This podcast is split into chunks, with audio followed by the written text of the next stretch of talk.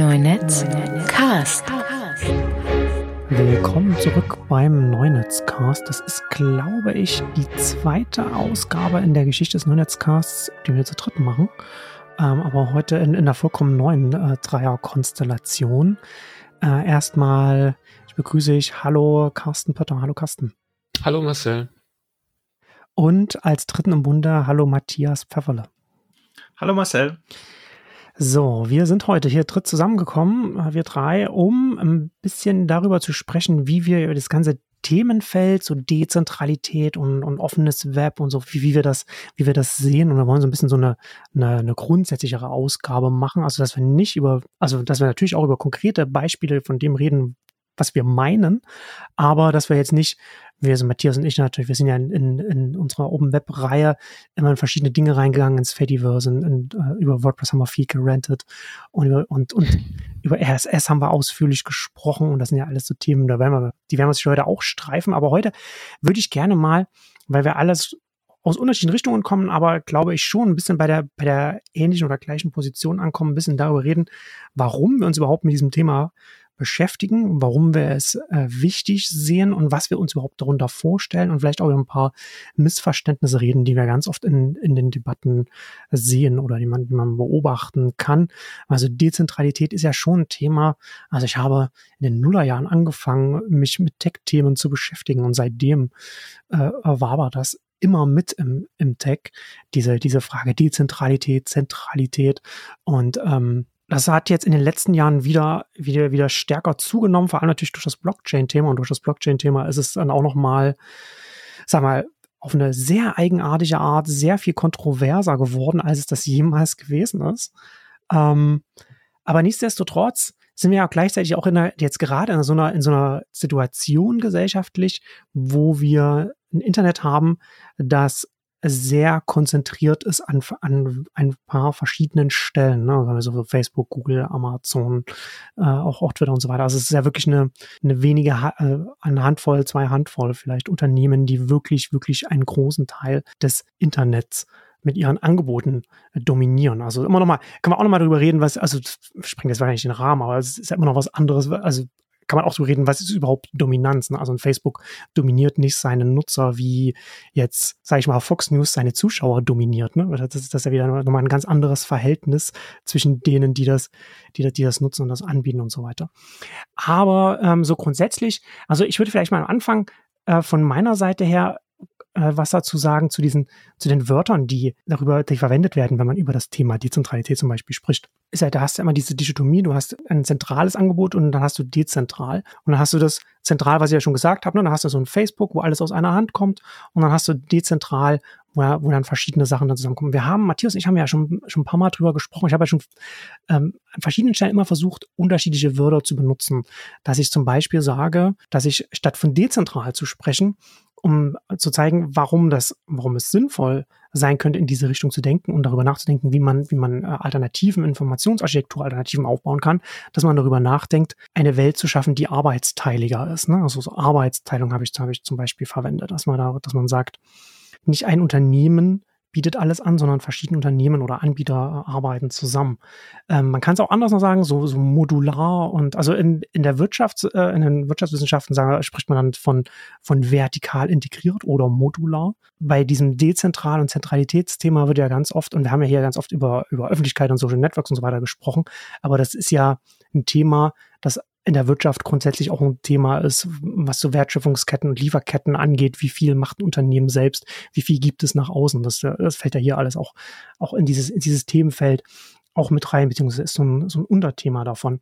Aber um jetzt mal meinen, meinen langen Monolog zu beenden und dann auch euch auch da mal zu Wort kommen zu lassen, würde ich ganz so abschließend von meiner Seite noch sagen, was aus meiner Sicht äh, wichtig ist, ist, dass man sich damit beschäftigt, dass wir uns auch als Gesellschaft damit beschäftigen, wie wir eine, eine Internet, ein Internet schaffen können oder wie wir äh, Systeme schaffen können, die uns die verschiedenen Partizipienten äh, Wahlfreiheit geben. Ja, also ich würde immer zu der, ich würde immer sagen, dass das Ziel ist, eine Wahlfreiheit zu schaffen. Also das heißt dann nicht, dass man, dass die einzelnen Nutzer dann äh, und Nutzerinnen dann alles selbst machen müssen, dass es darum geht, dass jeder seinen eigenen Server betreibt und dann äh, 20 Dienste dann auf diesem Server hat und, und guckt, dass das alles rund läuft, sondern dass die Möglichkeit besteht, das zu machen, wenn man das will.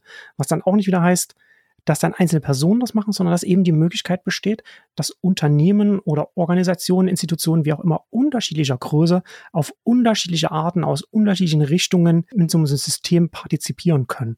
Und diese Wahlfreiheit, die, wenn man nur ein zentrales, zentrales System hat, also etwas, was ein Unternehmen kontrolliert und nur das Unternehmen anbietet, die fehlt diese Wahlfreiheit. Und damit gehen ganz viele Pfadabhängigkeiten einher, ganz viel Potenzial, was uns, was uns verloren geht. Und da würde ich, also für mich persönlich immer auf diesen, mit, zu diesem Punkt der Wahlfreiheit von Partizipanten in so einem System immer zurückkommen, egal ob das jetzt eine, eine Einzelperson ist oder ob das Unternehmen unterschiedlicher Größe sind. Und das ist sozusagen das etwas, worauf ich dann immer bei, bei diesen äh, Diskussionen dann ähm, blicken würde. Und damit möchte ich jetzt äh, das in die Runde geben und äh, an euch, wie, wie ihr dieses ganze grundsätzliche Thema so Open Web und, und Dezentralität oder Offenheit oder wie auch immer man es nennen will, wie ihr das seht und, und warum ihr das zum Beispiel auch überhaupt für ein, für ein wichtiges Thema äh, seht. Ähm, also Marcel, ich ähm, habe aus der Historie, also ich sehe es aus der Historie ganz ähnlich. Ähm, bei mir kommt dieser dieses ganze Interesse an dezentralen Netzwerken auch aus einem ganz pragmatischen Grund. Ich habe auch irgendwann in den Anfang der Nullerjahre angefangen zu bloggen und habe mich sehr in dieses ähm, dezentrale, soziale, jeder bloggt auf seiner ein, eigenen Seite, referenziert andere Seiten, verliebt und ähm, wollte dann, ähm, als es mit den ganzen sozialen Netzwerken losging, daran nicht, also da nicht loslassen und äh, habe halt mich krampfhaft an, an dieses alte Web 2.0 Konstrukt geklammert und geguckt, wie, wie man das irgendwie halten kann und sich eben nicht gegen, gegen den Trend wendet, also nicht sagt, okay, soziale Netzwerke sind per se böse, sondern eher zu gucken, okay, wie kann man das, wie können die koexistieren? Also was ja auch in der, in der Übergangsphase ganz gut geklappt hat, dass man eben Flickr benutzt hat, um Bilder hochzuladen beispielsweise und ähm, die dann auf seinem Blog angezeigt hat, weil, weil Blogs oder die, die, der Speicherplatz bei Hostern selbst nicht so groß war. Das aber dann irgendwann eine, eine ziemlich ungesunde ähm, weitere Entwicklung hatte, spätestens dann mit Facebook. Und äh, am Schluss würde mir wirklich äh, was reichen, wo ich einfach wie du sagst, die Wahl habe. Also ich glaube, es muss nicht jeder in der Lage sein, ähm, sein, sein, seine eigene Webseite zu hosten, um dann darüber mit anderen zu kommunizieren. Ähm, aber es sollte ihm freigestellt sein, bei welchem Provider er das Ganze hosten möchte. So ein bisschen wie E-Mail. Am Schluss kann ich meinen eigenen Mail-Server betreiben in, in, auf dem Server in meinem Keller, aber der funktioniert genauso mit Google Mail oder Web.de oder was weiß ich. Ja, da bin ich eigentlich bei dir oder auch bei Marcel. Ich denke grundsätzlich, dass Wahlfreiheit entscheidend ist, was man äh, als Nutzer, als Anwender vorhat. Was man nur beachten muss, ist, glaube ich, oder was, was ich halt schwierig finde, ist, dass mir bei dem Thema Dezentralität, du hast es angesprochen, Matthias, du kannst natürlich deinen WordPress-Blog irgendwo hosten. Du musst ja nicht bei WordPress.com sein. Damit bist du schon mal ein bisschen unabhängiger. Hast aber immerhin trotzdem noch so ein bisschen, ja, das, das technische, den technischen Overhead dabei. Andererseits kannst du in der heutigen Zeit hast du dann halt deinen Blog und wie du schon angedeutet hast, Anfang des Web 2.0 ich meine, da hat man ja noch was Schönes wie Blockrolls und so weiter, wo man sich als Blocks stark verbunden hat.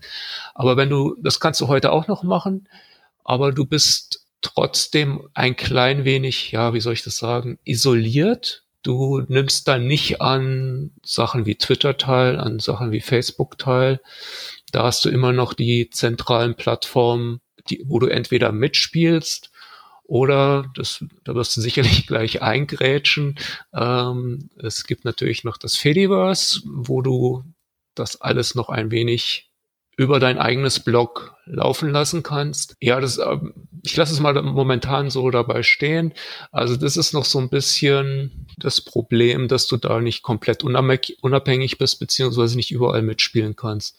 Und was wir damit, und wir thematisieren momentan auch nur den Bereich, ja, sage ich mal, für den Endanwender, der irgendetwas nutzt, aber wir sind überhaupt noch nicht bei, bei Infrastruktur. Da, das ist ja ein ganz anderes Thema noch in Richtung äh, Zentralität beziehungsweise Dezentralität.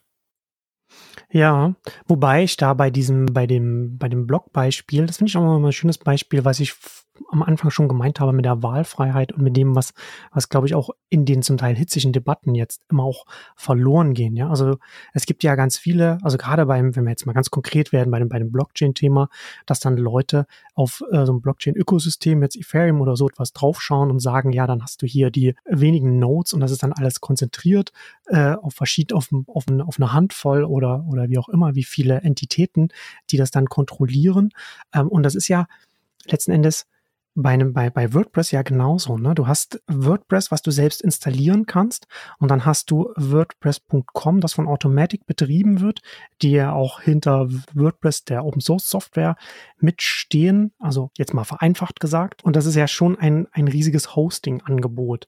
Ne? Aber niemand würde sagen, ach, das ist ja nur WordPress und Automatic, die tun ja nur so, als wäre, als würden die dezentral etwas anbieten, was offen wäre, weil sie ja noch mit WordPress kommen. Das ist ja diese, dieser riesige Host, dieses riesige Hosting-Angebot. Und weil das ja äh, WordPress an sich dominiert, äh, natürlich nicht, nicht, nicht dominiert im Sinne von, dass es, dass es die Mehrheit ist, weil sie haben ja nicht irgendwie die Mehrheit von, weiß nicht wie viel Prozent äh, WordPress mittlerweile heute an, an, an Webseiten im Internet ausmacht. Aber die sind WordPress.com ist schon der, das größte Hosting-Angebot innerhalb dieses Ökosystems WordPress. Aber das hat ja überhaupt keinen Belang bezüglich dessen, wie ich zum Beispiel als ein WordPress-Nutzer in einem Verhältnis zu dem Rest des Ökosystems stehe.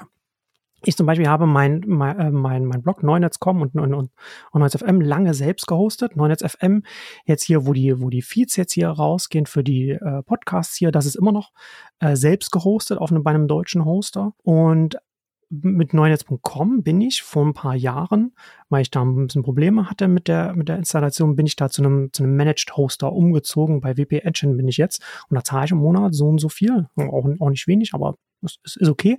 Der Punkt ist, dass ich mir als Nutzer der Software WordPress aussuchen kann, ob ich zu zu dem, zu dem Anbieter mit dem großen Hosting-Angebot WordPress.com gehe, ob ich zu einem, zu einem Drittanbieter wie WP Engine oder, oder 100 anderen Managed Hostern äh, gehe oder ob ich einen ganz, ganz normalen Hoster nehme und mich um alles äh, selbst kümmere.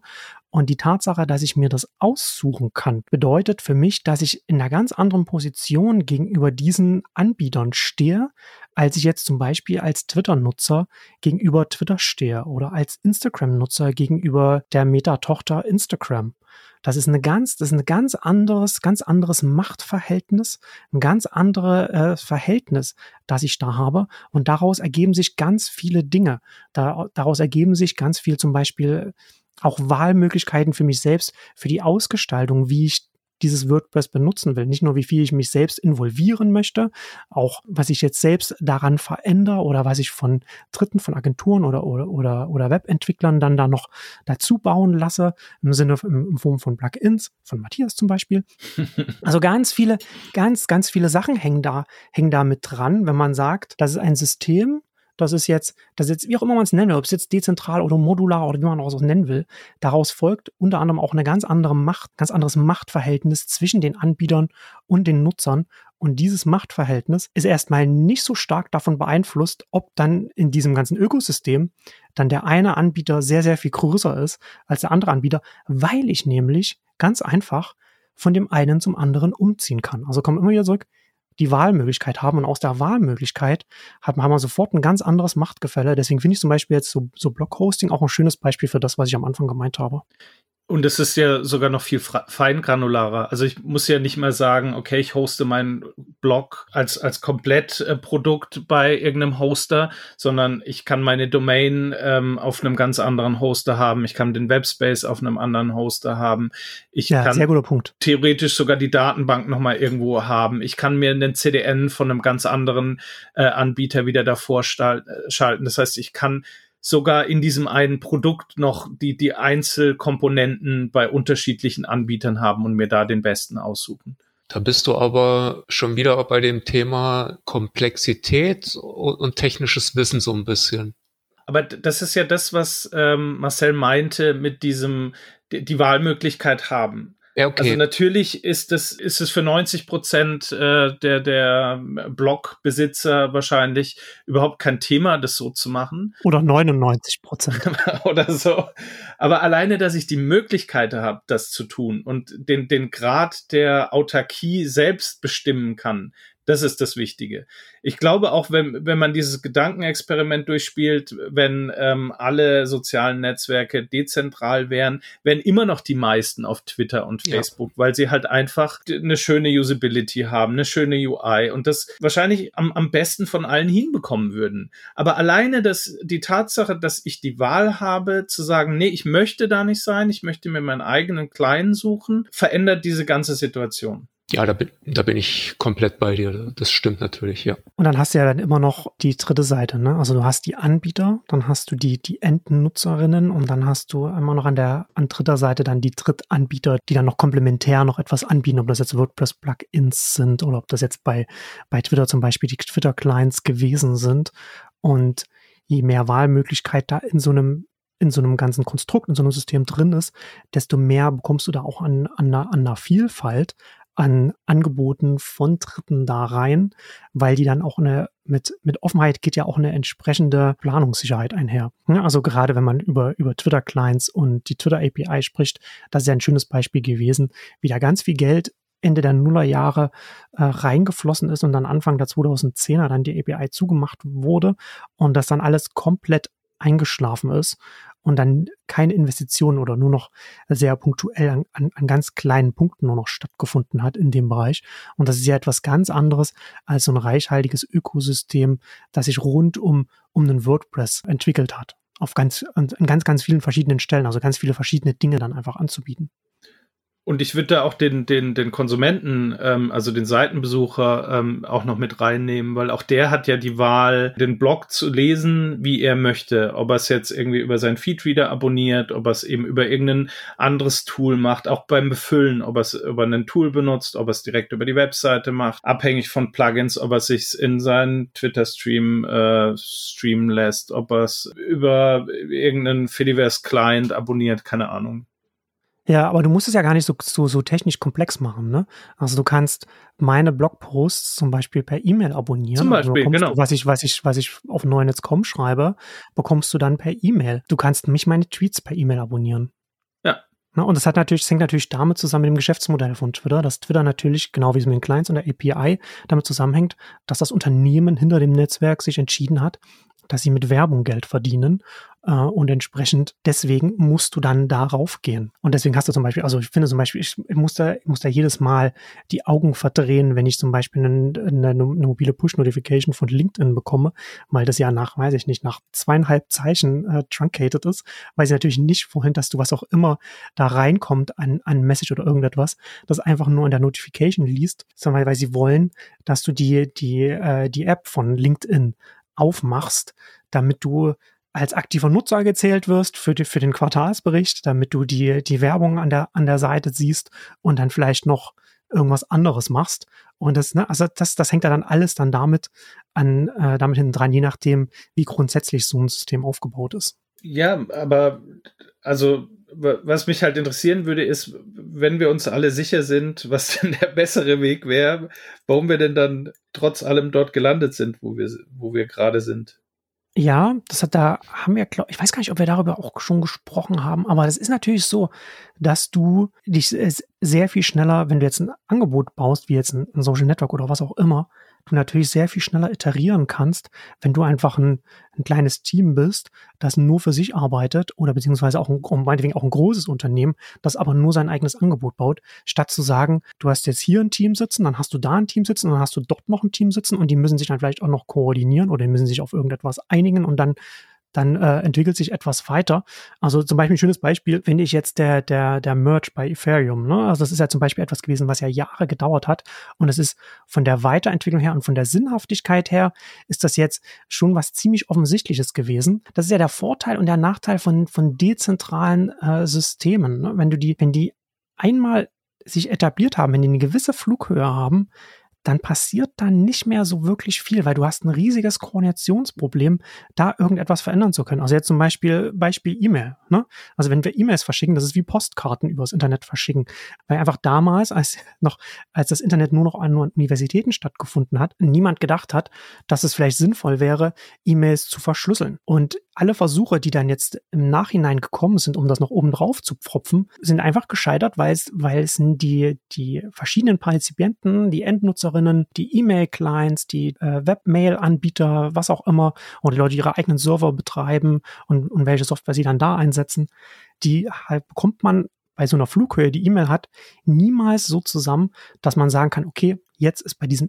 System E-Mail-Verschlüsselung quasi als neues Feature dazugekommen. Das wird da einfach nicht passieren. Und das hängt, und damit hängt das, glaube ich, auch ein bisschen zusammen, dass wir jetzt hier sind, wo wir jetzt hier sind, weil wir einfach jetzt seit der großen Web 2.0 äh, von 2004, 2005 bis fortfolgende jetzt einfach eine Explosion an neuen Diensten gehabt haben, die einfach ganz neue Dinge etabliert haben. Ne? Ob das der Newsfeed ist, die Timeline bei Twitter, dass man, dass man Personen folgt, überhaupt das grundsätzliche Prinzip von Social Networks und dass sie die Öffentlichkeit äh, bestimmen können oder, oder auch in ganz anderen Bereichen, jetzt so Online-Marktplätze wie bei Amazon oder Zalando oder so etwas. Das ist halt alles erst, das sind ja noch alles noch sehr, sehr junge Dinge gemessen an, sage ich mal, an der menschlichen Historie.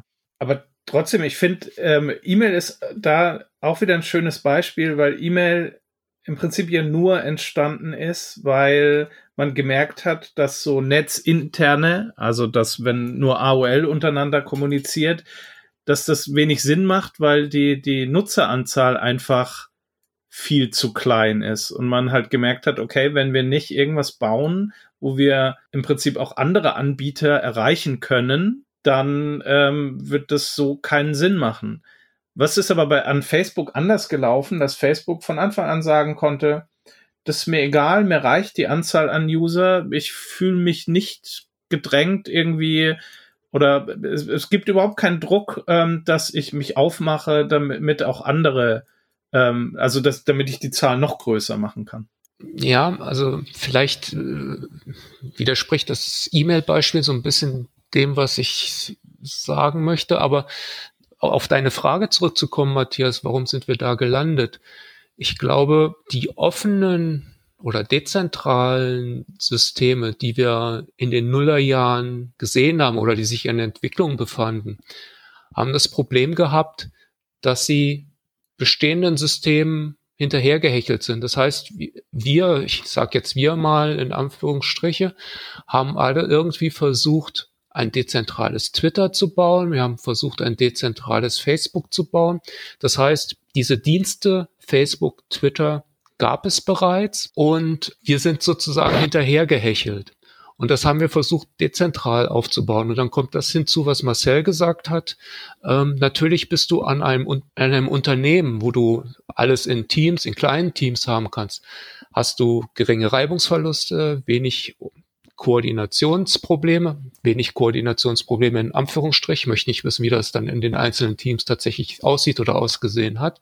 Aber das ist was anderes, als wenn du das versuchst, irgendwie weltweit oder wie auch immer von verschiedenen Akteuren umgesetzt zu bekommen. Und du hast ein Problem, beziehungsweise du setzt bei dem Nutzer mit einem bestehenden Twitter, einem bestehenden Facebook, hast du eine gewisse Erwartungshaltung gesetzt, wie das Produkt aussieht, welche Funktionen es hat und so weiter. Das heißt, jedes dezentrale System, was du aufbaust mit deinen ganzen Koordinations- oder Koordinierungsproblemen, wird sich blöderweise immer daran messen lassen, wie sieht's denn im Vergleich zu dem in Anführungsstrichen Originalprodukt aus. Und dann kommt noch der Zeithorizont hinzu. Es dauert immer länger, bis sich so ein dezentrales System entwickelt. Und dann sind halt die Nutzer bei Twitter, sie sind halt bei Facebook und ihre Freunde sind dort und alles, was man, was man so kennt. Und äh, es wird je, mit jedem Tag wird es schwieriger für ein dezentrales System, die Leute von dem Hauptprodukt oder von dem Originalprodukt wegzubekommen. Das heißt, wir haben auch das Problem, dass die, soll ich sagen, das Innovationsproblem dezentraler Systeme, ich nenne es einfach mal so. Ähm, ja, also dezentrale Systeme, gerade in dem, im, im, im Social Media Bereich oder mit Social Networks, haben immer nur versucht, bestehende Produkte irgendwie dezentral abzubilden. Und daran werden sie wahrscheinlich zwangsläufig immer scheitern. Ja, ich würde da zwei Punkte jetzt auch nochmal rausziehen. Also zum einen, dass man dann auf den Zeithorizont guckt. Ne, also E-Mail ist ja einfach, das war dann einfach da und zwar da, da war nichts anderes da. E-Mail gab es noch vor dem World Wide Web. Da war, da war das halt schon einfach da und konnte dann benutzt werden. Und als dann äh, in den Nullerjahren dann die, die Social Networks gekommen sind, dann waren die ja auch das erste wo, wo so eine reichhaltige Kommunikation unter Freunden und Bekannten und so weiter stattfinden konnte. Und die haben ja, die haben keine direkte Konkurrenz gehabt. Das ist ja heute für ein neues Social Network ist das ja, äh, ist es einfach schwer, egal ob es zentral oder dezentral ist, weil es ja nicht einfach irgendwo hinkommt und komplett neu ist, sondern in einem, in einem Land, in einer Landschaft ist, in der es schon relativ viel gibt und die Leute schon aktiv sind und du nicht, du dann auch Leute erstmal davon überzeugen musst, dann Zeit bei dir zum Beispiel zu verbringen. Und hinzu kommt nochmal, dass das sehe ich halt auch, dass da so ein bisschen ähm, bis jetzt, glaube ich, auch da einfach ähm, die Fantasie vielleicht noch gefehlt hat bei den Leuten, die da wirklich an den, an den Dingen, an den dezentralen Dingen arbeiten. Also gerade so Richtung, Richtung Fediverse ist halt, wie Carsten gesagt hat, ne, du hast Twitter nur dezentral, YouTube nur dezentral, während du ja eigentlich sehr viel stärker, glaube ich, auch dir noch Gedanken machen musst, was bedeutet diese Dezentralität und was, also dir, wie kannst du diesen Vorteil, den du daraus bekommst, die Vorteile, es hat ja vor, auch Vorteile und Nachteile, wie kannst du die Nachteile minimieren und die Vorteile maximieren, also wie kannst du da mehr Vorteil, wie kannst du die herausheben oder, oder nutzbar machen oder wie auch immer man es nennen möchte, weil du natürlich, was ich gerade gesagt habe, konkurrierst mit, mit den bestehenden Systemen und die bestehenden Systeme haben, weil sie zentral und vertikal integriert sind, ja auch einen starken Login-Effekt, weil da eben dann der, der Social Graph dann da festgehalten wird an den Stellen und der, und der da nicht freigelassen wird, weswegen du da einfach in einer, in einer harten Wettbewerbssituation, oder wie man es nennen will, da drin stehst, weil du da einfach losgelöst davon parallel bestehen musst, aktuell noch. Also ich sehe da gerade schon, dass da so ein paar Dinge sich gerade öffnen, was ich da ändern kann, was ich, worüber ich bei mir bei, bei Nexus im Mitglieder-Newsletter schon öfter geschrieben habe. Aber da sind wir halt aktuell noch nicht. Und deswegen diese schwierige Situation plus die Tatsache, dass dezentrale Systeme sehr langsam hochkommen, aber wenn sie einmal oben sind, dann nicht einfach so schnell wieder weggehen werden. Also wie zum Beispiel so ein, so ein WordPress wird in, uns, in unserer Lebenszeit nicht mehr verschwinden zum Beispiel, was ich nicht unbedingt für einen Twitter oder, oder irgendein anderes zentrales Social Network so sagen würde, ob das dann wirklich so sein wird. Aber ähm, über die Zeit hinweg, äh, wenn man das natürlich noch ein bisschen globaler und länger betrachtet, funktioniert ja schon der Satz, dass Open always wins. Weil, wie am Beispiel E-Mail, am Schluss hat halt der E-Mail-Standard, weil er halt ein Standard ist, gewonnen. Genauso, wenn du die, Inter die Internetinfrastruktur, TCP/IP, DNS, äh, HTTP, ähm, HTML, dieses ganze Grundgerüst hat am Schluss gewonnen, weil es halt austauschbar war, also nicht austauschbar, aber interoperabel war, weil du halt nicht einzelne Informationsnetze hattest, sondern das Ganze. Warum funktioniert das oder warum ist das in diesem ganzen Applikations Wesen noch nicht so wirklich angekommen. Also wir, wir, haben jetzt viel Social Networks, aber das, das zieht sich ja noch weiter. Das haben sich diese ganze Instant Messaging Geschichte hat sich ja auch in, in eine ganz falsche Richtung entwickelt. Warum hält sich das in dem Fall so lange und, und kann so riesige Silos generieren, ohne dass das irgendwann eben diesen, diesen Umschwung bekommt? Also wenn du Instant Messaging nimmst, dann denke ich mal, also ich habe jetzt keine Zahlen, aber aus dem Gefühl heraus sind ja die dominanten Player WhatsApp und, und Facebook Messenger. Ah, ich glaube, in der Pandemie hat äh, Telegram auch seinen Marktanteil bekommen. Ja, ja, ja, ja, ja. Aber das ist halt das gleiche Problem. Also wir haben mit Facebook Messenger ein Produkt von einem Marktführer, wo alle Leute sind. Dann kam der große Konkurrent WhatsApp. Den hat man dann halt schlecht und, äh, schlecht und einfach gekauft. Und somit hast du die zu dem Zeitpunkt zumindest dominanten Player in einer Hand bei einer Firma. Und der Vorteil ist dort einfach gewesen der Social Graph. Und ich, ich, ich weiß es nicht, warum das, ja, du fragst, warum das beim Applikationslayer nicht funktioniert. Ich, ich denke, mit, mit so Sachen wie HTTP und, und so weiter hast du halt, du hast halt irgendwo für das Internet eine Basis. Und die Basis, ja, nennt man es Layer 0. Ich, ich, aber man hat, man hat halt dann immer drauf gebaut. Der, Applikation und du hast halt, sage ich mal, aber auch eine beschränkte Basis irgendwo. Und alles, was du drüber baust, breitet sich immer weiter aus, fächert sich auf. Es gibt mehr Möglichkeiten, auf, auf dieser Basis aufzubauen. Und okay, ich verliere gerade ein bisschen den Faden. Ich kann dir die Frage eigentlich nicht beantworten. Ganz kurz noch, ich finde es halt spannend, dass eben bei dieser ganzen Grundstruktur sich das alles so hin entwickelt hat, dass man am Schluss einen Standard hat, den alle sprechen, um eben genau zu verhindern, dass Silos entstehen und man alle, man, man sich in global unterhalten kann.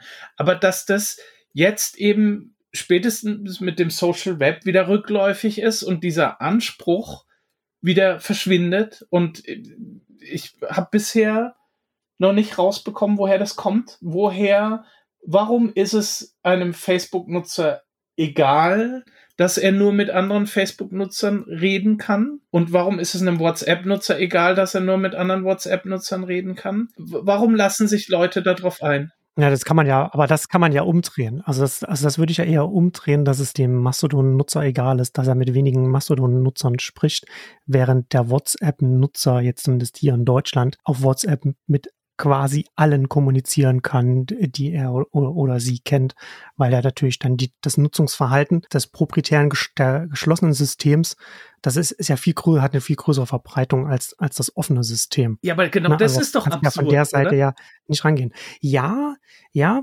naja, also ich würde, ich würde so, es gibt so verschiedene Gründe, ne? Also du hast ja zum einen so Netzwerke sind einfach, sind einfach ein sehr wertvolles Asset, das du als Unternehmen haben kannst, dass dir halt auch wirklich einfach dann auch einen Graben gibt, wenn du so eine Größenordnung wie einen, wie einen WhatsApp zum Beispiel auch hast. Und deswegen hast du einfach einen Anreiz als, als ein privates Unternehmen, da etwas zu bauen, da etwas Gutes zu bauen und da halt auch wirklich die besten Leute an, an solche Dinge dann auch ranzusetzen, das voranzutreiben. Und auf der anderen Seite hast du bei den dezentralen Systemen hast du dann ein paar Idealisten sitzen, die das als Hobby betreiben. Ne? Also es ist ja nicht mal so, dass du sagen kannst, okay, es gibt jetzt hier in Deutschland eine große Stiftung, die mit ganz viel Ressourcen etwas Offenes in dem Bereich vorantreibt. Na, also ich hätte zum Beispiel auch nicht gedacht, dass jetzt, etwa, dass jetzt so etwas wie Jabber quasi komplett wieder verschwinden würde aus, aus, aus meiner Nutzung und, und grundsätzlich, dass das, dass das keine Rolle spielt, weil das war schon, das war schon ziemlich gut nutzbar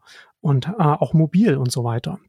Und ähm, ironischerweise, um, ganz kurz noch zwischen rein, ja. äh, der WhatsApp Messenger hat ähm, basiert ursprünglich auf Jabber die, das alles, was Google gebaut hat an Chat-Systemen, war ursprünglich Jabber. Und ich glaube, sogar der Facebook-Chat hat zeitweise Jabber unterstützt. Das finde ich noch viel abstruser, dass eigentlich die ganzen Großen auf diesem offenen Protokoll waren und trotzdem das Ganze nicht interoperabel war, weil man die Identifier nicht rausgegeben hat. Ja, das ist richtig. Also ich finde, in modernen Zeiten sind Messenger irgendwie eine komische Gattung. Also okay.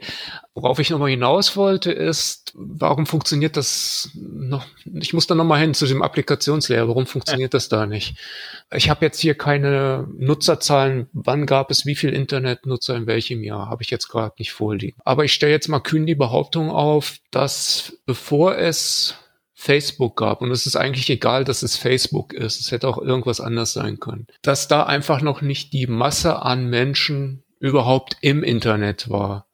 Also wenn wir uns die Zeit vor Facebook angucken, dann hatten wir Leute, die vielleicht, keine Ahnung, eBay mal ausprobiert haben. Es gab ja mal eine ganz heiße Zeit, wo alle Leute äh, permanent checken mussten, wie ihre Auktionen standen. Aber das war es großenteils für End neben E-Mail an für Endnutzer war es das mehr oder weniger. Alles andere war, würde ich sagen, ziemliche Nische. Auch wenn damals dann so äh, so Deals gelaufen sind, was weiß ich, was Yahoo alles gekauft hat, Flickr, Delicious, Upcoming, keine Ahnung. Äh, Google hat YouTube gekauft. Aber es, es, die, die Masse der Menschen sind erst mit, mit Facebook überhaupt ins Internet gekommen. Und für die war dann Facebook das Internet. Also das gibt's ja heute immer noch Beispiele dazu. Also viele Menschen nutzen Facebook und E-Mail, wenn es hochkommt und, und vielleicht ein Messenger irgendwie. Aber das war es dann größtenteils, was viele Menschen überhaupt an Internet benutzen. Und, und ich glaube einfach, die, die, die Menge an Leute, die, die vor Facebook im Netz war, die sich, die auch versucht haben, vor Facebook irgendwie dort zu kommunizieren, irgendwelche kreativen Sachen zu machen, wie auch immer, die hat Facebook eigentlich überrollt. Und dann waren wir halt, wie schon angesprochen, mit dezentralen Systemen schlecht aufgestellt und hinterher, weil es nur reagiert, nur reagiert worden ist. Das ist aber ein spannender Punkt weil das bedeutet ja am Schluss, dass Facebook einfach zur richtigen Zeit da war und im Prinzip das, das Internet dadurch ersetzt hat, weil die breite, als die breite Masse kam, Facebook sie halt aufgenommen hat und dadurch rechtzeitig so kritisch groß wurde, dass es eben überhaupt nie zur Debatte stand, dass man sich öffnen muss, um auch mit anderen Netzwerken zu kommunizieren, weil es keine anderen gab. Ja, aber das ist, das ist ja immer so, ne? Also du hast ja, wenn du bei so Erfolgsgeschichten wie einem, wie einem Facebook oder einem Amazon und so weiter, du musst mit der richtigen Strategie das richtige Produkt zum richtigen Timing machen. Ne? Und wenn du dann mit dem richtigen Timing kommst, also das, also sieht man ja jetzt auch bei ganz vielen Unternehmen, die jetzt erfolgreich sind, die quasi das Gleiche machen wie so Startups zum zur Dotcom-Blase um die um die Jahrtausendwende, die da gescheitert sind, weil einfach nicht genug Leute online waren, um sowas überhaupt tragfähig zu machen. Also so Timing ist halt schon ein ganz, ganz wichtiger Punkt an der, an der Stelle. Und dann hast du halt hinten dran den Login, der dann halt dann da mitrollt. Also so zwei Sachen würde ich dazu sagen. Also zum einen haben wir jetzt ja hier zumindest in Europa jetzt auch von der, von der Regulierungsseite etwas, was, was in die Messenger reingeht, die ihnen jetzt Interoperabilität auf einer bestimmten Größe vorschreibt, was nicht äh, zwingend Offenheit bedeutet. Ne, das heißt dann, da hast du dann halt APIs, die dann der jeweils andere dann integrieren muss, um dann miteinander interagieren zu können. Also ist ja kein gemeinsamen Standard, sondern da wird halt jeder äh, Anbieter, der das anbieten muss, wird halt sein eigenes äh, Süppchen kochen, weil sie nicht das, das auch nicht gemeinsam machen müssen. Aber das ist immerhin schon mal, zumindest für die Endnutzer am Anfang, auch wenn das nicht für, für das, worüber wir hier reden, sozusagen die Lösung ist, weil letzten Endes wäre es natürlich sinnvoller, da irgendwie so sagen, okay, wir haben jetzt, es muss es muss ein gemein, es muss auf ein offener Standard sein, auf dem das, auf dem das diese Interoperabilität dann ähm, stattfindet. Also hast du zum einen hast du diese die Regulierungsseite, die da, die da jetzt das zumindest ein bisschen abschwächt. Und auf der anderen Seite glaube ich, dass man, wenn man einen Schritt zurück macht, wirklich über die, die Bedeutung des Netzwerks, des Social Crafts an der Stelle nachdenken muss. Also es ist, wie gesagt, wir reden jetzt hier über, Social Networks, aber das kann man genauso gut auch zum Beispiel auf Marktplätze oder andere Plattformen oder, oder andere äh, Dinge übersetzen, andere, andere Bereiche. Aber jetzt hier, ne, dass man die Ebenen entbündelt und darüber nachdenken muss. Ne, also du hast ja letzten Endes, du hast eine Datenebene, das ist dann der, der Social Craft, das sind die Leute, denen ich auf Twitter folge, die mir auf die, die mir folgen oder die, die Freunde, die ich auf Facebook ähm, habe und so weiter. Das ist so die Datenebene. Und dann darauf finden dann die Dinge statt. Ich poste ein Foto und das sehen dann die Leute, die, die mir folgen oder wie auch immer. Und das wird dann dargestellt in dem Client, in dem, in dem ich das dann alles sehe. Und wenn das sich ein bisschen voneinander wenn sich das ein bisschen voneinander löst, haben wir sofort eine ganz andere äh, Situation in diesem ganzen riesigen Internet-Ökosystem. Und aktuell haben wir das nicht. Du hast halt entweder Facebook, du kannst dich mit, mit Facebook irgendwo einloggen, dann hast du die, deine, dann, ich weiß gar nicht, ob das mittlerweile noch geht, früher ging das mal, dass dann so, äh, gab es dann so kleinere Social Networks, die dann äh, deine Facebook-Freunde genommen haben und dann anzeigen konnten, was die bei sich, was die dann da gemacht haben. Aber das war nur so lange, die Verbindung bestand, also die durften das nicht richtig reinladen, diesen Social Craft, sondern durften den quasi nur ausleihen. Und ähm, bei Twitter war es zum Beispiel ja so, dass, dass Instagram am Anfang sehr stark gewachsen ist, weil man sich mit Twitter einfach da einloggen konnte und hat man gesehen, ah, meine Twitter-Freunde, die sind hier, hier, hier, den folge ich, den folge ich. Und das hat Twitter ja dann auch beendet, weil Instagram darüber schnell wachsen konnte. Und das bestimmen halt diese Anbieter, wie viel sie von diesen Daten äh, freigeben wollen oder wie wenig. Und sie geben halt einfach wenig frei. Und das heißt einfach, dass dann für alle Nachgelagerten ist es dann einfach immer eine ganz große Herausforderung, da irgendwo Fuß zu fassen, weil das halt immer bedeutet, dass neue Nutzer und Nutzerinnen dann immer vor, vor, vor einem ganz großen Setup-Aufwand stehen. Ne, also es ist natürlich, kann natürlich auch sinnvoll sein, dass man sagt, okay, ja, fängt man wieder von vorne an und wieder neue Leute, da auch wieder was neu in diesen neuen Kontext zusammenzustellen, ob das jetzt Mastodon ist oder wie auch immer. Aber auch da wieder ist, ist die Wahlmöglichkeit zu sagen, ja, ich will mir hier wieder einen ganz neuen Kreis an Leuten zusammenstellen oder ich will bestimmte Leute, die ich, denen ich schon woanders folge oder auch Freunde, die ich habe, sind nicht alle so, so, so irre wie wir, dass sie ganz vielen auch Le Leute im Internet kennenlernen und ganz vielen folgen, sondern dass man auch einfach seine, seine Freunde hat seine Real-Life-Freunde sozusagen, und dass man, dass man die ganz leicht bei XY äh, finden kann und dann, dann entsprechend nutzen kann. Und das ist ja dann auch wieder etwas, auch die Frage, warum sind denn diese, diese geschlossenen Messenger auch so erfolgreich? Die sind so erfolgreich, weil die ja auch wiederum aufsetzen konnten auf das in Anführungszeichen offenste Social Network, das es gibt, nämlich das Telefonbuch im, im, im Smartphone, ne? dass er einfach auf die Telefonnummern zugreifen konnte, die Kontakte, die du da drin hast von den Freunden, die du anrufst und dann ganz leicht sehen kannst, okay, die Freunde, Freundin, die ist hier auf WhatsApp oder Telegram oder wie auch immer, kann, dann kann ich die auch darüber anschreiben, statt irgendwie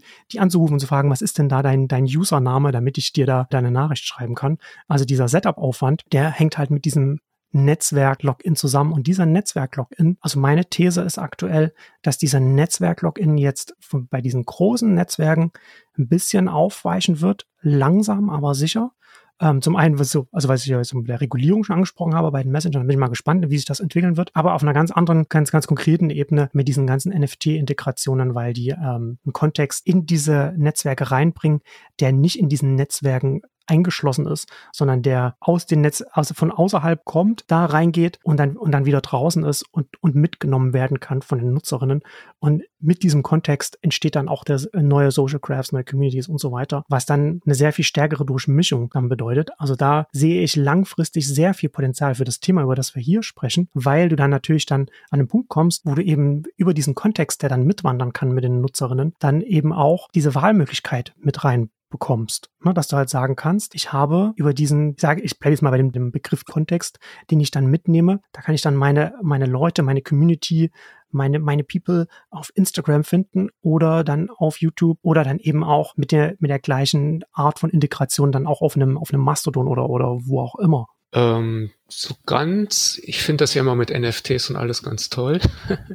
Aber so ganz, glaube ich, wird das so so nicht funktionieren, weil um das so mitzunehmen, müsste ja dein, ja, dein Profil oder, oder den Leuten, denen du folgst oder Leute, die dir folgen, müsstest du ja so mitnehmen können. Und das ist alles möglich. Aber Voraussetzung ist natürlich, dass zum Beispiel ein Instagram dann auch tatsächlich dein Profil als NFT hinterlegt oder halt die, die Leute, denen du folgst. Weil ansonsten kannst du zwar, wenn sie bei Inhalten bleiben, was ich bislang so verstanden habe, dann kannst du zwar deine Inhalte mitnehmen, aber dein Social Graph bleibt bei Instagram. Ja, aber das ist ja ein bisschen so, also ich sehe das eher so, ne, also was ich gesagt habe, so Kontext, du hast dann zumindest, also ich bin mir sicher, dass da in diesem Ökosystem, wenn das eine gewisse Flughöhe hat, dass da noch Dinge passieren werden, die wir uns jetzt noch nicht vorstellen können, eben weil es dann durch die, durch die Offenheit dann Leute ähm, mit Kreativität aus unterschiedlichen Richtungen kommen. Aber jetzt hier konkret eher so Kontext im Sinne von Proximity, ne? Also dass man sagt, in welchen kleinen Communities man unterwegs ist.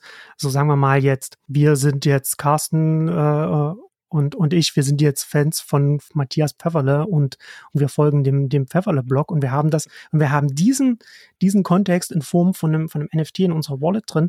Und wenn ich dann irgendwie auf dem Schwurbel-Netzwerk XY äh, bin und dann da, dann sage, okay, dann zeig mir doch mal alle, alle aus meiner Pfefferle-Community hier an, dann sehe ich die. Dann ist das zwar nicht irgendwie mein, mein Social Craft von meine, meine 798 Leute, die nicht bei, bei dem einen Folge, die ich dann wieder bei dem anderen habe, ist ja bei Instagram genauso gewesen. Ne? Du hast dann diese ganzen Leute angezeigt bekommen, denen du auf Twitter folgst und dann konntest du denen auf Instagram nochmal folgen. Und also bist du ja dann auch nochmal, du hast halt nur, du hast natürlich trotzdem ein Setup, aber du hast ja, du hast den verringerten Aufwand, weil du die Leute nicht einzeln raussuchen musst und kriegst halt eine Liste, ja, ich will den, den, den, den folgen, nee, die will ich ja nicht und so weiter. Und das ist ja hier dann ähnlich, ne? Dann hast du halt diese ganzen Aspekte deiner Persönlichkeit, wenn du die auf so eine Art mit dir mittragen willst, dann kannst du das irgendwann machen und dann hast du dann halt vielleicht nur die, die Pfefferle Community mit deinen 7000 Leuten und dann hast du vielleicht auf der anderen Seite noch, noch einen Freundeskreis von, von Leuten, von, von vier Leuten, mit denen ich immer zusammen auf, auf Discord bin und, und irgendwelche Spiele spiele. Und wir haben dann auch noch unser, unser kleines NFT oder wie auch immer man es nennen will. Und dann finde ich die vier Leute dann auch überall, wo ich dann mit diesem Ding hingehe, weil die das, weil die diesen Kontext dann eben auch mit ihrem Account dann zu diesem neuen Social Network gebracht haben. Ne? Also diese Proximity, diese Nähe als Kontext, die kannst du dann, glaube ich, über den Weg mitbringen. Also das ist halt alles noch, das ist das Potenzial ist da, ist halt jetzt nicht heute da, aber nur als Potenzial für die sehr nahe Zukunft sehe ich das als etwas, was diesen äh, Login der Netzwerke aufweicht, weil kleine, große, mittelgroße Communities oder, oder persönliche Nähen zu, zu Freunden oder wie auch immer man es nennen will, nicht mehr gebunden ist an, okay, wir sind hier auf Facebook befreundet und da, und da endet es halt. Ja, okay, aber, also kontextbezogen gehe ich vollkommen mit, ja, okay. Aber am Schluss ist es ja trotz allem nicht dezentral. Das ist Datenportabilität, also dass ich Netze mitnehmen kann in andere Netze. Aber das ist ja nicht die, die Königsklasse in Form von, ich muss das Netz gar nicht wechseln, weil ich äh, Freunde auf einem anderen Netzwerk direkt haben kann. Und ja, deswegen. Das stimmt. Aber ähm, das ist ja wieder, das ist ja wieder das Interessante, was aus so einem Ökosystem mit so einer Wahlfreiheit dann halt auch erwachsen kann. Ne? Also dann hast du dann halt auch das ganz klassische, so ein, so ein Facebook, wo du mit deiner Community reingehst und wieder rausgehst und deinem Kontext, den du mitbringst. Aber das, was du beschreibst, das kann ja dann, davon bin ich überzeugt, dass das dann, wenn wir so etwas haben, dass das dann sehr viel leichter äh, parallel erwachsen kann. Ne? Also völlig unterschiedliche Informationsarchitekturen, die eben nicht die heutige Herausforderung haben, dass sie bei Null anfangen müssen und mit einem äh, super bequemen äh, Freihausangebot konkurrieren müssen, sondern dass sie, dass diese Hürden werden dann an dem Punkt dann eben auch verringert. Aber was, was, was ich wirklich spannend fand, ist der Punkt, den du vorher genannt hast, eben der, der, dieser, diese Messenger-Geschichte. Zum einen, weil ähm, mit der, mit der Handynummer du natürlich eine, eine wunderbare Identifikationsmöglichkeit hast mit deinem lokalen Adressbuch, ein wunderbares ähm, Netzwerksystem hast. Ähm, was du wirklich ja dann abhängig davon, welchen Messenger du an diese ähm, Handynummer bindest, ähm, wirklich wunderschön als, als zentralen Identifier nutzen könntest. Und auf der anderen Seite finde ich auch diese Regulierungsgeschichte spannend, weil sie das erste Mal von Interoperabilität spricht und nicht von Datenportabilität. Also Punkt, äh, man, diese Datenportabilität hat man ja schon mit der Datenschutzgrundverordnung versucht äh, mit reinzubringen, also dass es in jedem Netzwerk möglich sein muss, die Daten zu exportieren. Aber man hat nie darüber gesprochen, dass sie interoperabel sein müssen, also dass dieses Austauschformat auch, also dass wenn ich mein Facebook, meine Infos aus Facebook exportiere, dass ich sie auch bei YouTube importieren kann. Und ja. daran hinkt diese. Hier hast du einen Haufen PDFs. Viel Spaß. Genau. Genau. Und daran äh, hinkt die ganze Geschichte und äh, war völlig absurd, das so zu machen. Wenn du aber von Interoperabilität sprichst, klar, ähm, du, du, hast erwähnt, dass das nicht heißen muss, dass sie das gleiche Protokoll sprechen müssen, aber dass es irgendeinen Weg gibt, von dem einen ins andere zu übersetzen. Aber ich glaube, dass wenn du das dritte Mal so ein Übersetzungsgateway geschrieben hast, dass du spätestens dann anfängst, ähm, mit der anderen Seite zu sprechen, ob es nicht sinnvoller wäre, einen, einen einheitlichen Standard zu etablieren, weil du dann wirklich den, den, den Schmerz ähm, als Regulierungsbehörde so erhöhst, dass sich irgendwann hoffentlich alle mal an einen Tisch setzen müssen. Und das finde ich eigentlich auch den richtigen Weg, weil als Regulierungsbehörde zu sagen, welches Format finde ich einen falschen Schritt. Aber zu sagen, hey, ihr müsst miteinander reden und ihr müsst einen Weg finden, ist eigentlich eine super Geschichte, um einen de facto Standard zu etablieren. Also nicht irgendwas, was beim W3C entstanden ist oder sonst irgendwie in, in, in irgendeiner Standardisierungsgremiumsgeschichte, sondern dass sich wirklich die Big Player zusammensetzen und sagen, ey komm, wir müssen das machen. Was ist der beste Weg, das zu tun? Das sehe ich in der Tat als, als ein, ein, ein der wenigen möglichen Auswege, das sinnvoll reguliert zu bekommen und, und ein einen der wenigen, oder wenn ich so drüber nachdenke, wahrscheinlich sogar der einzige Weg, um, um in die Richtung dezentral zu gehen, weil sonst einfach der Schmerz nicht hoch genug ist. Also so dieses, ja. was gerade ganz spannend ist, ist zum Beispiel im, im IoT-Umfeld, ähm, wo der Schmerz auch noch relativ groß war, weil wenn man Hardware herstellt, das natürlich immer mit sehr viel Geld verbunden ist und wenn halt Apple sein äh, HomeKit hat und, und äh, Google sein eigenes Ökosystem ja. und, und äh, Amazon wieder sein eigenes, dann hast du halt immer das Problem, dass Gerätehersteller sich auf meistens ein System konzentrieren. Das heißt, dein, dein Ökosystem an, an Endgeräten, die du mit deinem Sprachassistenten steuern kannst, ist überschaubar. Und ja, genau. der Schmerz war halt so hoch, dass sich jetzt alle an einen Tisch gesetzt haben und ja. einen, einen Standard etabliert haben. Und vielleicht kannst du über so, so ein Gremium den, den Schmerz künstlich so hochhalten, dass es, dass sie vielleicht wirklich sich äh, zusammensetzen, ja. Der künstlich generierte Schmerz. Der Meta-Standard, den du genau. jetzt hier angesprochen hast für, für, für Smart Home, das ist ein sehr gutes Beispiel. Da habe ich, da, das hat, habe ich jetzt gerade in der Ausgabe jetzt ja nicht dran gedacht, aber das hatte ich, glaube ich, auch im, im, im Nexus Newsletter irgendwann auch schon mal da in dem, in, in der Richtung angesprochen, weil das ein schönes Beispiel dafür ist, ne, dass halt die Big Tech-Konzerne alle oder die großen Plattform-Provider alle versucht haben, ihr eigenes ähm, Süppchen zu machen.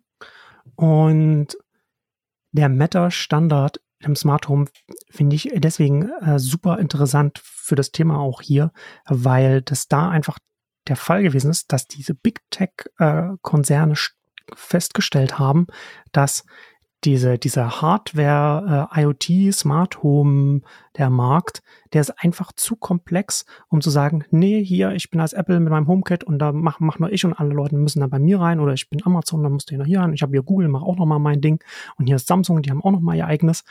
Das, da haben sie den Markt aufgeteilt und haben gedacht oder haben vermutet, dass das so, so ähnlich wie Social Networks oder, oder, oder, oder Software-Netzwerkeffekte grundsätzlich ist und dass das, dass das nachhaltig wirtschaftlich funktioniert und das hat eben nicht funktioniert, weil es für die, für die Hardwarehersteller einen zusätzlichen Aufwand bedeutet hat, das anzubieten. Es hat, es hat es unübersichtlich gemacht für die Endnutzer ähm, und es hat grundsätzlich den Markt ähm, auch ungewiss gemacht.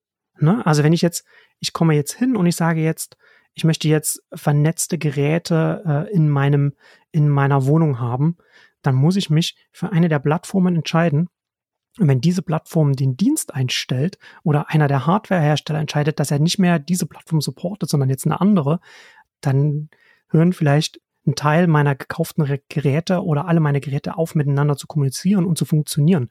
Selbst wenn das nicht irgendwie zwingend mit mit serverseitigen äh, Dingen noch betrieben wird oder wie auch immer. Und da hat man, glaube ich, schon, da, da, da sieht man zum Beispiel das, dass es nicht in, in jedem Bereich, wo du vielleicht denkst, ja, hier gibt's Winner Takes All und Netzwerkeffekte und wer der Erste ist und das, und das dann hochzieht, dass das tatsächlich so einfach so ist, dass du das hinbekommst, weil dann zum Teil auch noch im Ökosystem selbst noch Kosten dranhängen, also konkret bei den Implementierungskosten der, der, der Hardwarehersteller und auf der anderen Seite die Ungewissenheiten der Endnutzerinnen, die dann vielleicht entscheiden, hm, nee, vielleicht lieber doch nicht, weil das Smart Home ist jetzt als Markt an sich jetzt einfach bis jetzt nicht so groß, wie man das jetzt noch vor zehn Jahren gedacht hätte. Und das hängt ganz maßgeblich damit zusammen, dass alle halt ihre eigene Süppchen gemacht haben. Und dann sind sie über einen eigenen Schatten gesprungen und haben jetzt entschieden, sie machen jetzt einen interoperablen Standard. Dann kann ich alles mit allem ansteuern. Und, ähm, und das, da, glaube ich, gibt es auch in ganz vielen Online-Bereichen, also jetzt bei, bei, bei Social Networks zum Beispiel, ist es jetzt dadurch, dass du ganz Dadurch, dass die Softwarekosten im Ökosystem natürlich sehr viel geringer sind, hat das jetzt trotzdem funktioniert, das alles geschlossen so in, auf, so eine, auf so eine Ebene hochzuziehen. Aber ich bin überzeugt davon, dass das Gleiche in einem, in einem offeneren System, einem modulareren System, einem System, in dem aus mehreren Richtungen Institutionen welcher Art auch immer oder, oder, oder Partizipienten oder wie auch immer man es nennen will, teilnehmen können, dass das ganze Konstrukt, das jetzt auch zum Beispiel jetzt, was jetzt, was jetzt so Facebook mit seinen drei Milliarden aktiven Nutzern, wenn das äh, ein modulares offenes System wäre, dass da sehr viel mehr ja, wie, wie soll ich das nennen? Wertschöpfung ist nicht das richtige Wort, aber das ist, das ist einfach sehr viel wertvoller für alle äh, wäre. Also wahrscheinlich wäre es, wäre dann kein, kein Unternehmen in diesem, in diesem Konstrukt dann äh, so, so groß wie Facebook heute oder, oder so profitabel. Oder, oder vielleicht doch. Weiß man nicht. Aber wir wissen es halt eben nicht. Ähm, aber insgesamt glaube ich da schon, dass so ein, dass so ein System, einfach weil es mehr ermöglicht, für alle Beteiligten sinnvoller sein könnte. Falls das, ich weiß nicht, ob das jetzt Sinn ergeben hat, was ich jetzt erzählt habe. Ich glaube schon, ich, also zumindest für den, für den Endbenutzer auf alle Fälle. Ähm, für Facebook wahrscheinlich erstmal nicht, weil sie sich erstmal der Konkurrenz wieder stellen müssten. Aber es würde halt natürlich, äh, die, durch die Konkurrenz würde es natürlich wieder befeuert werden und man könnte sich nicht davon, darauf ausruhen, einfach so groß zu sein, dass man fast nicht abgelöst werden kann. Ich würde jetzt vielleicht mal noch mal ein paar, ein paar Beispiele ähm, aufzählen, die ich mir noch mal so aufgeschrieben habe. Ich hatte es ja vorhin schon an der einen Stelle schon angedeutet, dass man diese Ebenen, die jetzt noch aus einer Hand kommen, ne? also diese, diese Datenebene, Schrägstrich Netzwerkebene und dann diese, diese, diese Feature-Ebene dann obendrauf, diese UI-Ebene in Form von den Clients, dass man das auseinanderziehen kann und was das, was das bedeuten würde, wenn man das auseinander oder, oder es dann auseinanderziehen sollte, dass das etwas ist, worauf wir hinarbeiten sollten als Gesellschaft. Und da haben wir ein paar wenige Beispiele haben wir. Also, ne? wir haben E-Mail haben wir ja schon angesprochen. Da hast du das E-Mail-Protokoll und dann kannst du, das ist dann äh, die, die grundlegende Ebene und dann obendrauf hast du dann deine, die Datenebene, sage ich jetzt mal, darüber, wo die E-Mails, darüber werden die E-Mails dann ähm, verschickt. Und da kannst du dann ein Gmail benutzen. Das ist dann dein, dein Webmail-Anbieter und du musst aber nicht, nicht Gmail benutzen. Du kannst auch dein selbst gehostetes äh, äh, E-Mail machen, was ich nicht empfehlen würde. Ich selbst zum Beispiel bin seit, weiß ich gar nicht, seit zehn Jahren oder so, also wirklich schon lange bei Fastmail. Das ist ein E-Mail-Anbieter aus, ich glaube, Australien sind die. Die sind mal von Opera übernommen worden und haben sich dann wieder sozusagen freigekauft und unabhängig gemacht. Und äh, bin mit denen sehr zufrieden zahle natürlich äh, jedes Jahr dann so meinen Beitrag, aber ich habe da eine sehr schnelle äh, Web-Oberfläche, habe alle Funktionen, die ich, die ich brauche und kann natürlich dann auch, weil es alles offen ist, auch nochmal zusätzlich nochmal äh, verschiedene Clients ähm, benutzen. Und diese, diese Wahlmöglichkeiten, die ergeben mir natürlich ganz viele Möglichkeiten. Ne? Also äh, im, im, Gegensatz zu einem Messaging-System, das dann von einem Anbieter kommt, ob das jetzt zum Beispiel Slack ist oder, oder was auch immer. Weil ich kann dann zum Beispiel jetzt im E-Mail. Du kannst, du kannst es dann, du kannst dann einfach die Web-Oberfläche dann da benutzen von deinem Webanbieter. Du kannst aber auch ganz verschiedene Clients benutzen und diese verschiedenen Clients können auch verschiedene Funktionen haben, die, die du spezifisch brauchst. Es gibt zum Beispiel für, die sind äh, Spark nennt sich das, das ist ein E-Mail-Client, den gibt es auf, also, also auf, äh, auf allen Apple-Geräten und ich glaube auch auf Windows. Da hast du an den E-Mails dranhängen nochmal ein internes Messaging-System für so Unternehmen oder so Teams Unternehmen. Also zum Beispiel kommt jetzt ein, kommt eine E-Mail rein und da ist jetzt ein Team, zum Beispiel Marketing oder wie auch immer, und das muss ich damit, das muss ich mit dieser E-Mail beschäftigen oder Support oder so. Und dann hast du in diesem, in diesem Client drin, kannst du unter der E-Mail, äh, wie wenn du jetzt auf WhatsApp oder Telegram äh, Messages und her schreiben, hier, äh, du, Carsten, kannst du da bitte auf die E-Mail antworten, hier das und das oder was brauchen wir dafür noch? Und das ist, das ist eine ganz spezifische Funktion für zum Beispiel für Unternehmen oder für, für, für Teams, die es sehr viel einfacher macht, statt dann diese E-Mail zum Beispiel intern noch hin und her zu schicken oder es irgendwo anders zu machen.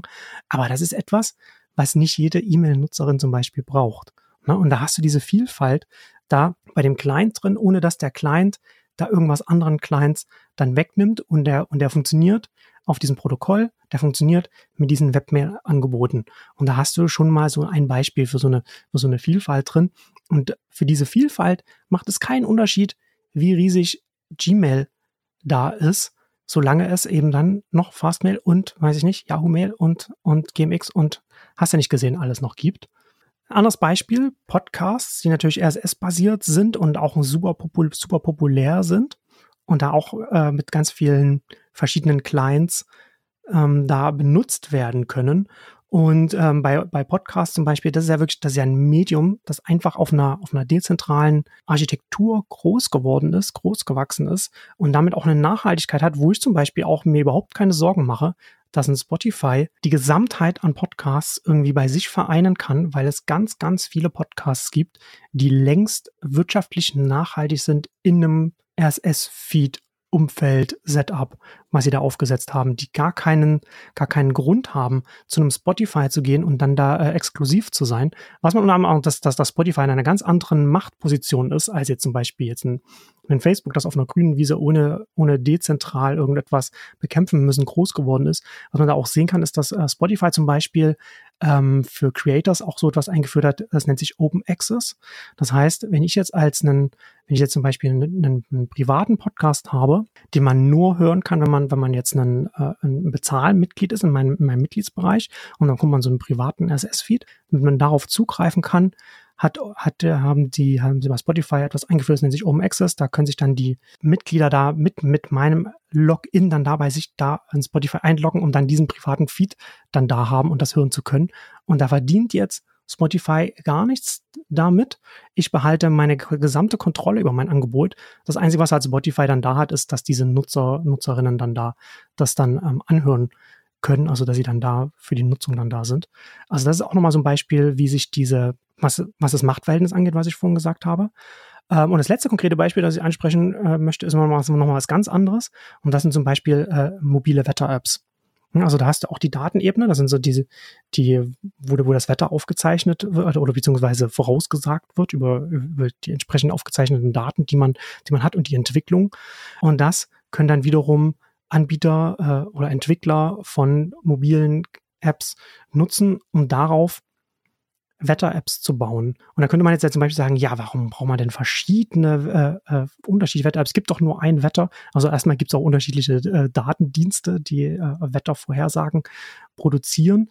Aber zusätzlich ist es super interessant, einfach mal auf auf in, in, in, den App Store, ob, ob es jetzt Android oder, oder, oder Apple ist, zu gehen und einfach mal äh, Wetter einzugeben und sich anzugucken, welche Vielfalt an Interfaces es äh, gibt um so etwas wie Wetter darzustellen und wie unterschiedlich das sein kann, wenn man sich dem dann mal gegenüber anschaut, es gibt auf diesem sehr reichhaltigen Facebook-Netzwerk oder, oder Instagram oder, oder äh, was auch immer, gibt es genau die eine App von diesem einen Unternehmen, die das alles für alle gleich darstellt und es alles im gleichen Raster ist. Also also ich bin immer ein bisschen verblüfft, wie Leute denken, okay, da braucht man doch nicht mehr Vielfalt hier. Also da, also ich verstehe gar nicht, wie man so wenig Fantasie haben kann, um zu denken, dass es da unterschiedliche, dass schon unterschiedliche Darstellungsarten von so etwas, dass da äh, nicht kein Nutzen oder, oder wenig Nutzen dann dahinter wäre. Letztes Beispiel, was ich noch, was ich da konkret bei, bei Social Networks, was ich da mal ganz oft anbringe und dann bin ich, dann bin ich auch fertig, ist ein, ist ein Twitter-Client, der nennt sich Birdie, den gibt es nur für iOS und iPadOS, wird auch, glaube ich, auch schon seit längerem nicht mehr weiterentwickelt, aber der macht zum Beispiel, der macht aber echt etwas, wo ich mit Sicherheit weiß, dass es von der Twitter API nicht erlaubt ist, dass es den nur noch gibt, weil der, weil der so wenig Nutzer hat, dass das keine Rolle für Twitter spielt. Aber was der macht, ist, der äh, rankt die Tweets, also er zeigt sie nicht chronologisch an, was Drittanbieter-Clients bei Twitter eigentlich nur dürfen, sondern er nimmt die Tweets und sortiert sie nach Popularität. Das heißt, er sortiert sie nach äh, Retweets und, und äh, Kommentaren und Likes, so dass du halt, wenn du jetzt als Twitter-Nutzer Twitter aufmachst, die offizielle Twitter-App oder die Twitter-Webseite, dann werden dir die, die Tweets gerankt angezeigt nach Accounts, mit denen du interagierst oder, oder, oder Interessen, wo Twitter davon ausgeht, dass es dich interessieren könnte.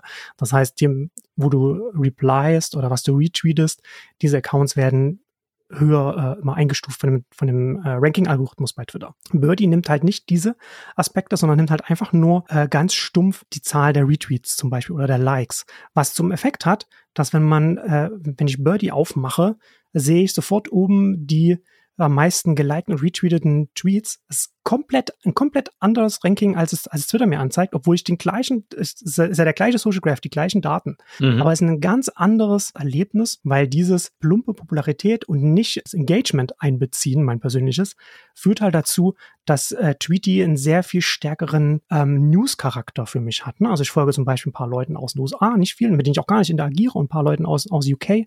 Und äh, mit Tweety sehe ich immer sofort die Sachen, die dann halt so international gerade relevant sind und passieren auf diesen Weg. Und das ist auch nochmal so ein schönes Beispiel dafür, was, was, so eine, was so eine Vielfalt für so ein System auch bedeuten kann. Das ist ja hier auf einem sehr primitiven, niedrigen Level. Ne? Und selbst hier sieht man schon, was das einfach dieselben, dieselben, dieselbe Datenbasis und ein leicht anderer Ranking-Algorithmus und es ist ein sofort anderes Erlebnis. Und das, halt, das sind halt Sachen, die in einem, in einem dezentralen, modularen System, wie auch immer man es nennen will, sehr viel einfacher möglich wären. Und da hättest du auf einer, auf allen Ebenen äh, sehr viel mehr Vielfalt und weniger ähm, an Raster und, und, und eine Einheitlichkeit. Und ähm, ja, also das sind so die Beispiele, an denen man, an denen man so, glaube ich, ein bisschen sehen kann, was, was ich damit meine.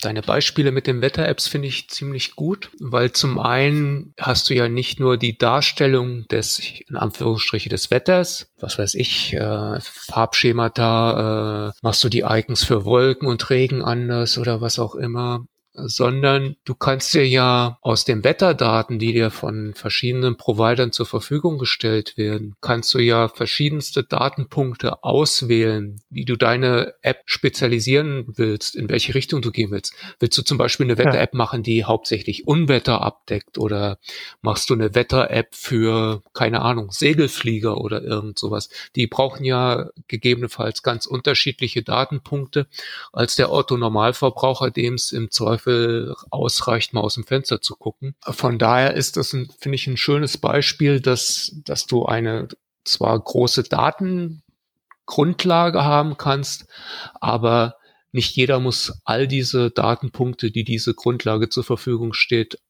stellt, auch nutzen, sondern kann sie zum einen abwählen, auswählen und dann auch noch in der Darstellung im, im User Interface ja nach eigenen Geschmacksrichtungen aufbereiten. Das, ja, das finde ich ein schönes Beispiel mit den Wetter-Apps. Ich wäre jetzt auch in, in dieser Diskussion, glaube ich, nie auf Wetter-App gekommen. Das finde ich auch spannend. Ja, das stimmt. Also die hatte ich auch nicht notiert.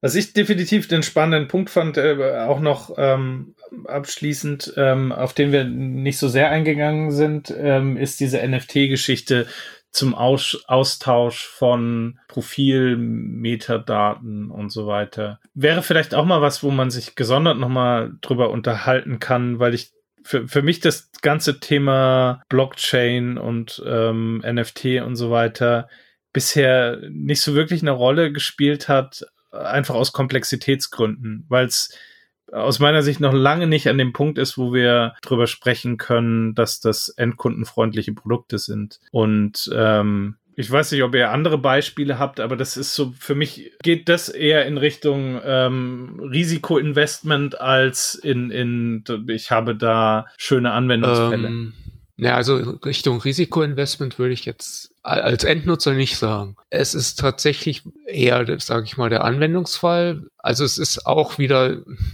ein wenig bezeichnend, dass die momentan die dezentralen Systeme doch irgendwie mehr oder weniger die bekannten Systeme, also im speziellen Twitter abdecken von ihrer Funktionalität her. Aber es ist insofern interessant mit den NFTs. Äh, ich nehme jetzt einfach mal ein Beispiel für ein System, was sich im Aufbau befindet, was äh, mit Sicherheit nicht marktreif ist oder beziehungsweise ja, es gibt Clients und so weiter und so fort.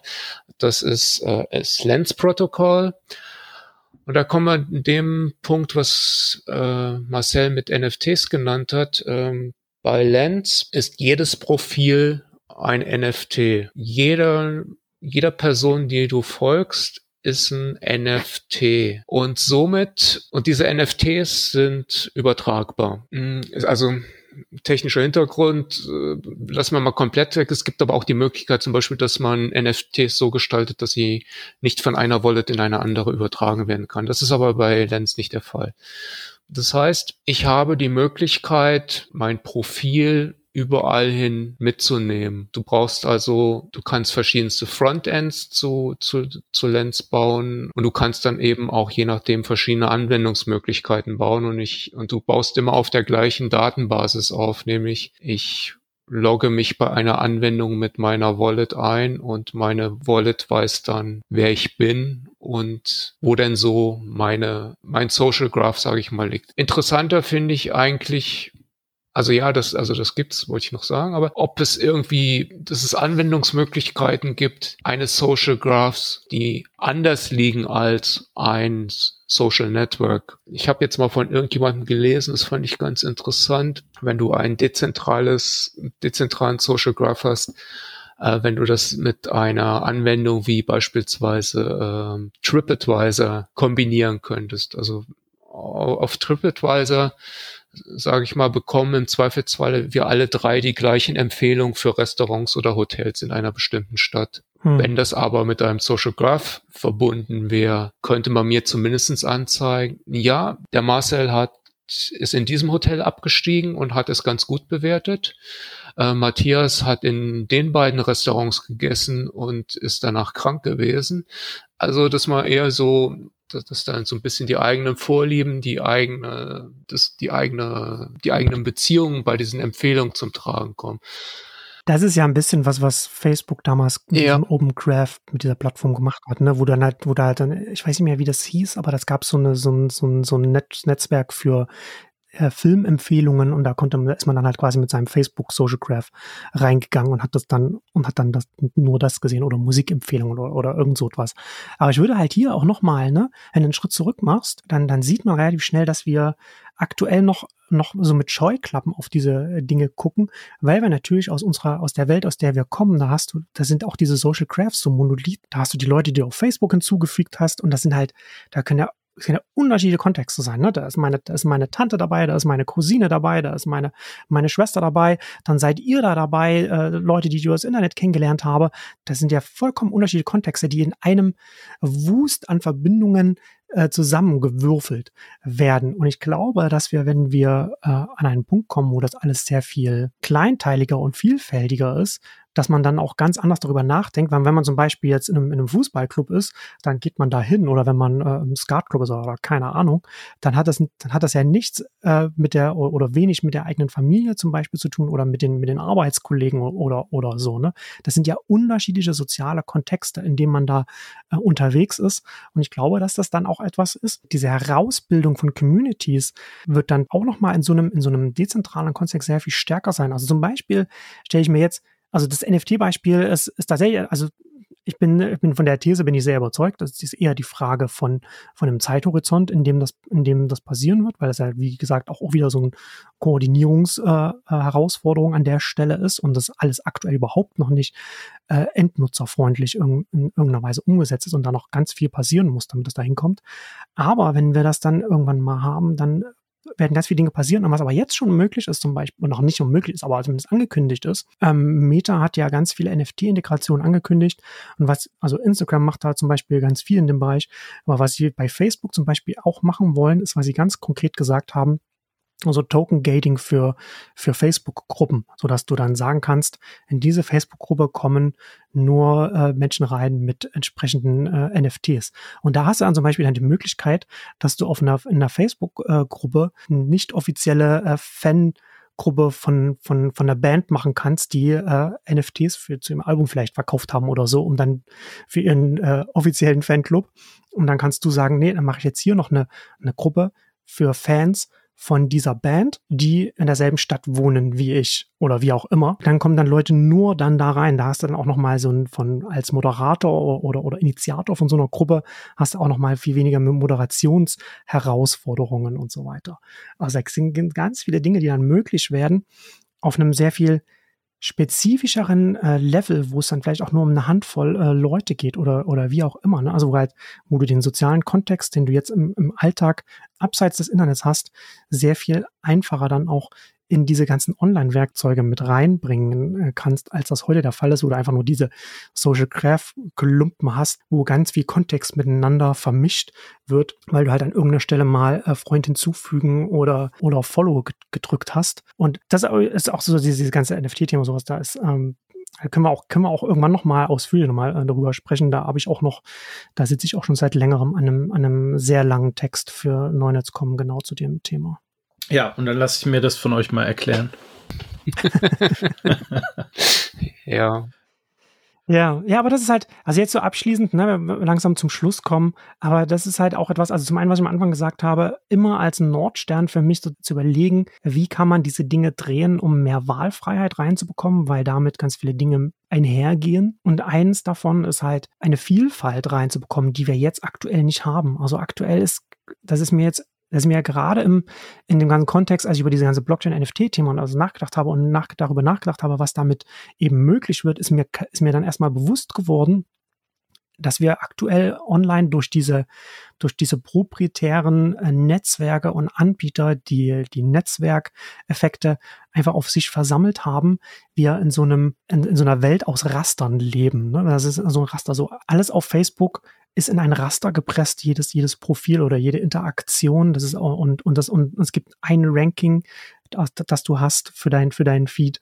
Es ist, äh, jedes, jedes Twitter-Profil sieht gleich aus, egal was du da oder, oder, oder dein Feed, egal ob du da jetzt nur, nur über Manga twitterst oder ob du irgendwie Politik oder was auch immer. Und ich glaube, dass, dass wir das noch viel zu stark sehen, dass wir immer denken, das sind jetzt diese vier, fünf verschiedenen Interaktionsarten in, diesen, verschiedenen Social Networks und die sind oft auf einem Social Network oder auf einem Marktplatz ist halt, halt immer alles gleich. Ne? Also um immer noch mal aus einem anderen Sektor zu gucken, äh, so Amazon Marktplatz, da wird ja auch alles in einen Raster gepackt. Ne? Der Everything Store, da muss halt alles drin sein und da sind dann die Tomaten und die Banane werden genauso beworben wie der, wie der Fernseher und, und die Jeans. Und das passt ja überhaupt nicht. Ne? Das, ist, das gibt ja überhaupt keinen, das gibt überhaupt keinen Sinn, alles in dieses, alles in ein Raster reinzustecken. Und um aus diesen Rastern rauszukommen, brauchen wir Informationsarchitekturen, Ökosysteme, die eine, die eine Vielfalt ermöglichen auf ganz vielen Ebenen der Wertschöpfungskette, um das jetzt einfach mal so zu nennen, weil daraus dann eben aus ganz vielen verschiedenen Richtungen die Kreativität und das Engagement kommen, um das unterschiedlich auszugestalten, was wir als Gesellschaft haben.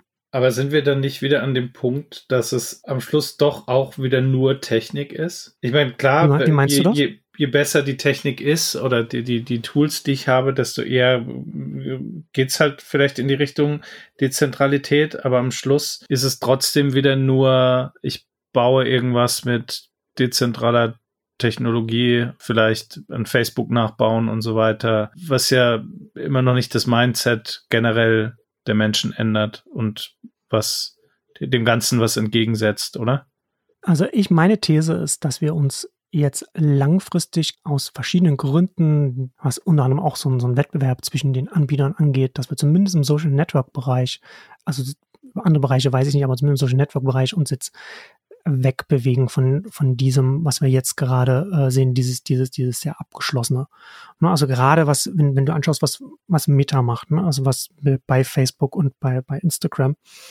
Ähm, und was wir dann letzten Endes sehen werden, ist, dass so, so ein Facebook, Instagram nicht verschwindet, äh, aber dass sie letzten Endes mehr so eine Art, wie so, wie so ein großes Gmail in einem größeren E-Mail-Kosmos sind. Ne, also durch diese, durch diese Öffnungen mit NFTs und so weiter, was sie unter anderem machen müssen, weil sie in einem, in einem starken Wettbewerb um Creators stehen mit eben mit einem TikTok zum Beispiel und denen irgendetwas bieten müssen, dass sie sie zu sich bekommen, um dann die entsprechende Nutzungsdauer bei den Endnutzern und so weiter zu bekommen. Dafür geben sie langfristig so ein bisschen von ihrem Burggraben, von ihrer Macht, von ihren Netzwerkeffekten damit ab. Und das ist halt so letztendlich auch dieses, dieses Potenzial, weil da Dinge jetzt parallel entstehen und das nicht irgendwie ist, du hast dieses eine große proprietäre System und die, und die offenen Alternativen müssen parallel damit konkurrieren und irgendwie es schaffen, da, da zu stehen und sie bleiben aber quasi der, der kleine David zum, zum großen Goliath.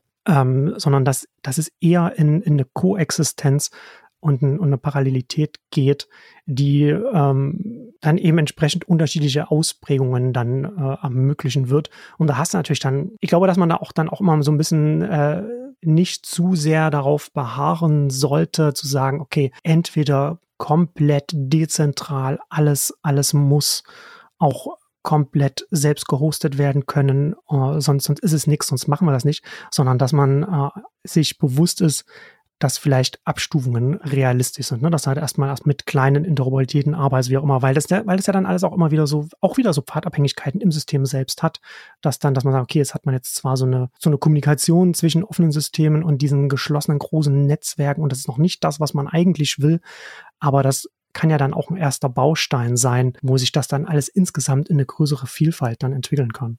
Also ich würde auch nochmal auf Matthias zurückkommen. Ja, das ist dann schon auch noch Technik, aber ähm, also grundsätzlich bin ich eigentlich immer ein Fan davon, wenn man auch ein bisschen was von der Technik noch sieht. Äh, das ist dann aber wahrscheinlich meinen Vorlieben geschuldet irgendwie. Das, ich bin zwar kein Techniker und kein Entwickler, mich interessiert aber grundsätzlich immer, wie etwas funktioniert. Für die Masse ist das natürlich komplett irrelevant. Für die Masse interessiert das nur, äh, funktioniert irgendwas, bringt das mir irgendwelchen Mehrwert, wie auch immer. Und so insofern müsste langfristig ein Großteil der Technik wegabstrahiert werden. Wir müssen uns wahrscheinlich langfristig auch über irgendwelche Begriffe unterhalten, ob man die dann weiter für verwenden verwenden kann für Endnutzer. Muss ich irgendwann, also meinetwegen, man kann ja zum Beispiel äh, noch auf diesem Blockchain-Thema ein bisschen rumzureiten. Ähm, du brauchst für den Blockchain immer eine Wallet. Aber im Endeffekt musst du in einer Wallet grundsätzlich erstmal, sage ich mal, äh, keine irgendwie Token oder äh, Kryptowährung oder sowas drin haben. Äh, du kannst die Wallet ja auch dafür nutzen, woraus sie eigentlich auch besteht nämlich kryptografische Transaktionen äh, zu veranlassen. Also das ursprüngliche Thema Kryptographie.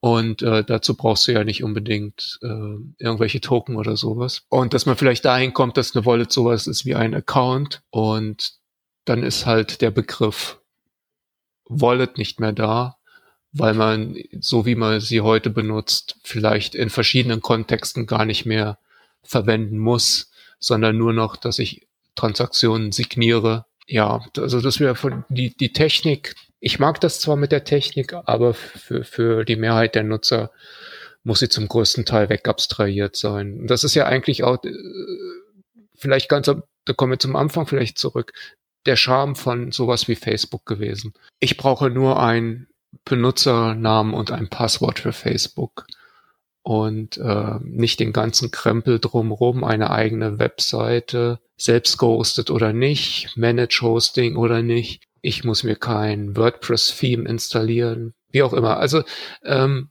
das ist, glaube ich, der, der Charme für, für, für, für die meisten Nutzer. Sie können und wollen nicht mit der Technik konfrontiert werden. Und, und, und wenn die Technik dem Benutzererlebnis irgendwo noch im Wege steht, dann äh, werden sie es, wird zumindest die Mehrheit der, der Leute es nicht nutzen. Dann werden sie immer das nehmen, was einfacher ist.